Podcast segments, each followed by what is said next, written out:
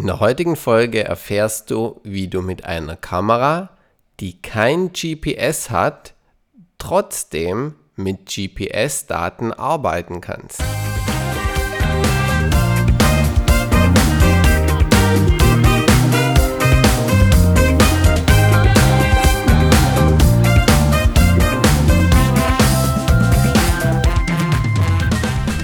Der heutigen Folge erhalte ich eine Frage von einer alten Bekannten.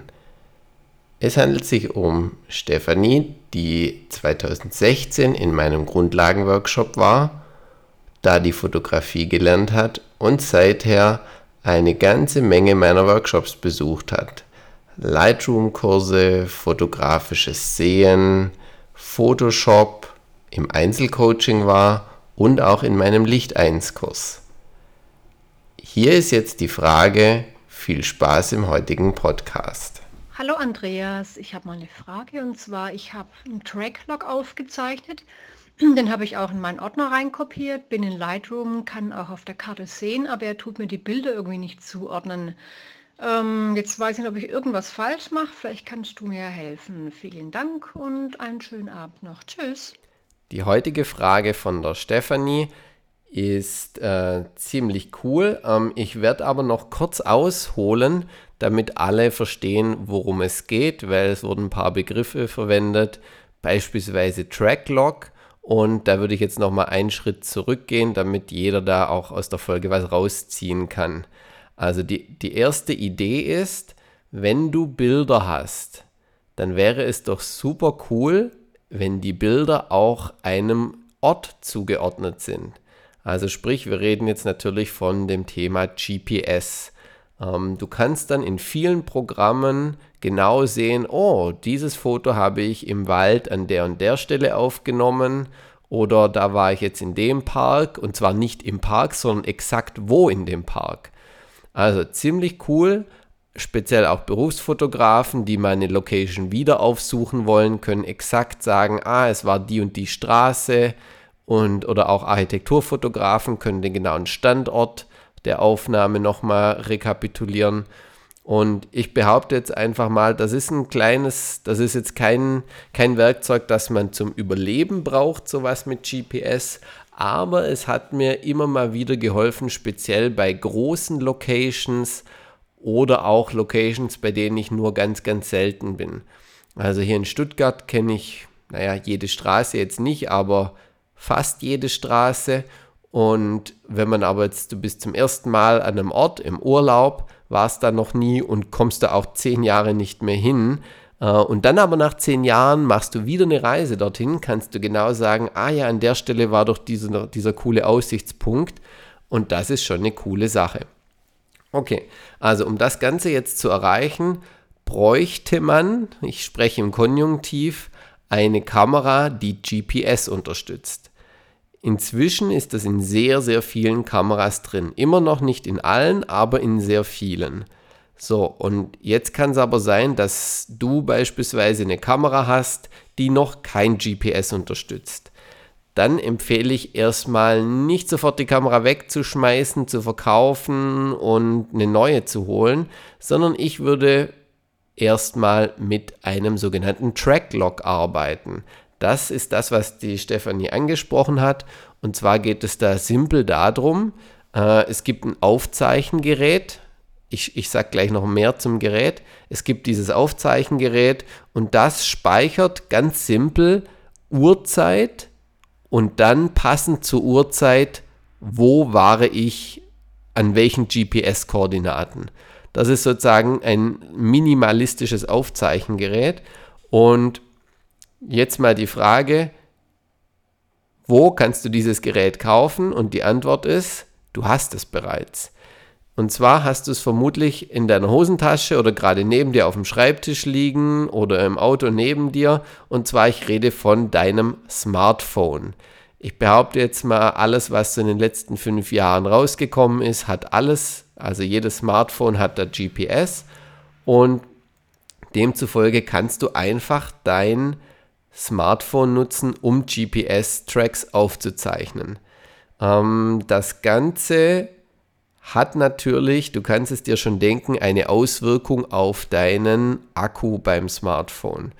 Und wenn du jetzt denkst, hm, mein Akku, der ist sowieso immer, der reicht mir gerade so einen Tag, dann empfehle ich dir, hole dir noch eine sogenannte Powerbank. Das ist im Endeffekt nichts anderes als ein kleiner Akku mit einem USB-Anschluss dran und die gibt es in allen Preisklassen. Ich sage jetzt mal 10 bis 40 Euro und mit diesem Geld kriegt man, also wenn du 40 Euro ausgibst, da kann man dann dein Handy wahrscheinlich schon vier bis zehn Mal aufladen. Also damit kann man mehrere Tage locker überleben, selbst mit GPS dauerhaft an. Also du, du äh, brauchst dazu noch eine entsprechende App. Ähm, ich habe zuletzt da einige Apps gesehen, die kostenlos waren. Ähm, ich spiele die auch gleich mal ein. Moment. So, ich habe kurz nachgeschaut und zwar für alle, die ein Android-Smartphone haben, da habe ich die, die kostenlose App GPS Logger for Android im Einsatz. Äh, damit zeichnet ihr auf und könnt hinterher auch die entsprechende GPS-Datei beispielsweise per E-Mail verschicken, per Dropbox oder sonstige Sachen. Ähm, genau. Äh, die Alternative für alle, die ein Apple Smartphone haben, also ein iPhone, da nutze ich die App GPS Tracker Pro. Und der Name Pro suggeriert, das kostet Geld, aber es ist ausnahmsweise eine kostenlose App. Die zeichnet auch entsprechend den GPS-Log auf als GPX, KML oder CSV und dann könnt ihr die Datei nachher verwenden. Und mit verwenden meine ich jetzt äh, beispielsweise, du hast Lightroom im Einsatz und jetzt kommt auch die finale Antwort, auf die die Steffi so lange gewartet hat. Aber jetzt habt ihr alle was davon. Und zwar, ihr habt jetzt eure Bilder, meinetwegen aus dem Urlaub, und ihr habt jetzt diese GPS-Datei. Achtung, der GPS-Logger muss natürlich die ganze Zeit gelaufen sein. Und dann kriegen wir die beiden zusammen. Und zwar Lightroom macht das automatisch für euch. Das Ganze ist mit 1, 2, 3, 4 vier oder fünf Klicks erledigt. Und zwar, ihr geht in die Bibliothek, geht in den entsprechenden Ordner, wo ihr eure ganzen Urlaubsfotos jetzt habt. Dort drückt ihr Steuerung A bzw. Command A, also Command A bei Mac, STRG A bei Windows. Dadurch werden alle Bilder ausgewählt. So, und im nächsten Schritt klickt ihr oben in der Leiste auf Karte. Also da steht Bibliothek, entwickeln, Karte da einmal draufklicken und jetzt müsst ihr, Achtung, in der Menüleiste, das ist ganz, ganz oben, wieder auf Karte gehen. Dann klappt so ein kleines Menü auf und dort gibt es jetzt den Menüpunkt Tracklog. Bei Tracklog klickt ihr auf den nächsten Punkt, der sich nennt Tracklog laden. Und hier müsst ihr jetzt eure Datei reingeben. Also die meisten Leute verwenden da GPX-Dateien, CSV-Dateien werden auch ab und zu verwendet.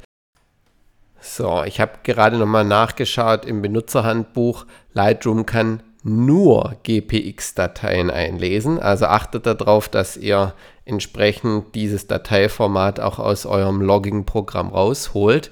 Und wenn ihr das jetzt in Lightroom reinladet, über den Weg Karte, Karte, und dann entsprechend äh, Tracklog, Tracklog laden, dann ordnet Lightroom anhand der Uhrzeit von euren Fotos entsprechend die Ko äh, Koordinaten vom GPS zu. Und ihr seht schon, da, da liegt auch der entscheidende Punkt. Ihr müsst 100% darauf achten, dass euer GPS-Logger, also wenn ihr euer Smartphone verwendet, dann gehe ich mal davon aus, ist das immer korrekt eingestellt. Ähm, die meisten Smartphones sind schon so konfiguriert, dass sie sich immer aus dem Mobilfunknetz die korrekte Uhrzeit ziehen. Ähm, also schon standardmäßig. Das sollte also passen. Aber eure Kamera tut das in der Regel nicht, sondern die kann auch mal verstellt sein.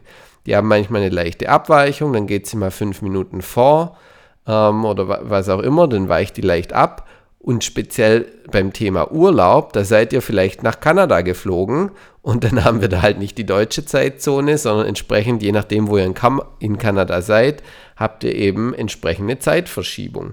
Also da solltet ihr entweder eure Kamera schon vor Ort richtig eingestellt haben und falls ihr das vergessen habt, böse, böse, braucht ihr nicht, nee, nee, nicht schlimm, äh, dann solltet ihr, bevor ihr diesen ganzen, diese Schritte macht, die ich genannt habe, solltet ihr noch vorher in Lightroom die Uhrzeit korrekt setzen. Also gehen wir nochmal zurück. Ihr seid in dem Urlaubsordner drin, wählt alle Bilder aus, wieder Steuerung A äh, auf dem Windows-Rechner oder Command A auf dem Macintosh. Und jetzt geht es um die Uhrzeit. Und die findet ihr in der Bibliothek und zwar in dem oberen Menü, also die Menüleiste. Ich rede jetzt nicht von den Modulen, sondern in den Menügeschichten. So, und zwar dort findet ihr es unter dem Punkt Metadaten und dort dann Aufnahmezeit bearbeiten. In dem folgenden Dialog gibt es drei Optionen und die meisten, also nehmen wir an, eure Kamera war richtig eingestellt, aber die Zeitzone hat nicht gepasst. Da wählt ihr dann den mittleren Punkt aus. Da könnt ihr einfach sagen, okay, Zeitzone plus 10 Stunden, minus 10 Stunden oder wie viele Stunden auch immer, je nach Urlaubsort. Ähm, und diese, äh, nicht, ke keine Sorge, weil in Lightroom seht ihr dann ein, eine Beispieluhrzeit. Und diese Beispieluhrzeit bezieht sich auf das gerade markierte Foto. Also sprich, er setzt jetzt nicht bei allen Bildern diese Uhrzeit, sondern er passt, er guckt natürlich bei Bild, was ich habe morgens ein Bild gemacht, mittags und abends, dann passt er natürlich bei jedem Bild individuell die Uhrzeiten um meinetwegen plus 10 Stunden an. Okay. Ähm, solltet ihr ähm, aber auch die Uhrzeit falsch eingestellt haben, also nicht nur die Zeitzone, dann könnt ihr also auch im Sekunden- und Minutenbereich korrigieren und das macht ihr mit der ersten Option, die sich da nennt auf angegebenes Datum und Uhrzeit einstellen. Also Lightroom, nehmen wir an, ihr erstellt da ein plus zwei Stunden, vier Minuten und drei Sekunden, jetzt einfach mal als Beispiel. Dann zählt Lightroom immer bei jedem Bild genau diese plus zwei Stunden und so weiter genau hinzu. Also eine Delta-Änderung. Okay, und wenn das sozusagen passt, die Uhrzeit, dann kann auch der GPS-Track, Entschuldigung, dann kann auch der GPS-Track korrekt zugeordnet werden. So, das ist, das könnte fast ein Zungenbrecher werden, so wie Fischers Fritze fischt frische Fische. Aber der ist viel zu leicht, den hat man schon zu oft gesagt. Also, ihr, ihr seht, ich bin heute wieder in, äh, im Clowns-Modus aufgewacht, darum höre ich jetzt besser auf. Ich sage jetzt erstmal nochmal meinen üblichen Satz, und zwar, wenn du denkst, hey, diese Folge, die hat ein paar coole Tipps gehabt, wie ihr kostenlos mit GPS arbeiten könnt, und du kennst jemanden, der eine Kamera hat, die kein GPS hat, dann leite ihm doch einfach diese Podcast-Folge weiter. Also ihm oder ihr. Und dann kann diese Person zukünftig auch toll seine, seine oder ihre Bilder mit GPS und mit Karten entsprechend zuordnen. Ich finde das sehr, sehr cool, das Thema. Äh, Gerade in diesem Kartenmodul, das benutzt man irgendwie viel zu selten um einfach mal zu sehen, wow, wie viele Fotos mache ich eigentlich an welchen Orten. Ähm, und speziell auch für alle, die sagen, hey, ich bin jetzt, ich fotografiere schon eine Weile und meine Fotos sehen immer gleich aus. Ich, ich bin jetzt mal ganz kurz frech. Häufig liegt es auch daran, dass man häufig an denselben Orten ist. Also jeder wohnt irgendwo, klar, und dann wird man auch sehr häufig in diesem Bereich fotografieren. Und das kann man auf dem Kartenmodul dann sehr schön sehen. Oh, ich wandere immer in diesen und jenen Wald rein. Und dann kannst du mal sagen, okay, danke, liebes Kartenmodul, für diese Info. Jetzt wandere ich einfach mal in genau die entgegengesetzte Richtung und guck mal, was es da gibt. Oh, da ist ein Wohngebiet. Und nach dem Wohngebiet, oh, da ist auch ein schöner Wald. Also, lauft mal in eine andere Richtung, gibt es nochmal neue Motive für euch. So, jetzt aber wirklich Schluss von mir. Ich sage vielen Dank für deine Frage, liebe Steffi, und ich muss demnächst mal äh, neue Workshops rausbringen, dass du mal wieder zu mir kommen kannst. Und falls du denkst, dass du mehr Tipps in deiner Fotografie haben willst, dann lade ich jeden von euch Zuhörern ein, gerne bei mir in die Workshops zu kommen. Fotoworkshop-stuttgart.de, da ist mein ganzes Workshop-Angebot drauf. Fast jede Woche gibt es einen Workshop, manchmal sogar mehrere pro Woche. Und genau, dann helfe ich auch dir, besser zu werden in der Fotografie. Jetzt wünsche ich dir erstmal noch einen schönen Tag und dann auf Wiederhören. Bis bald, dein Andreas.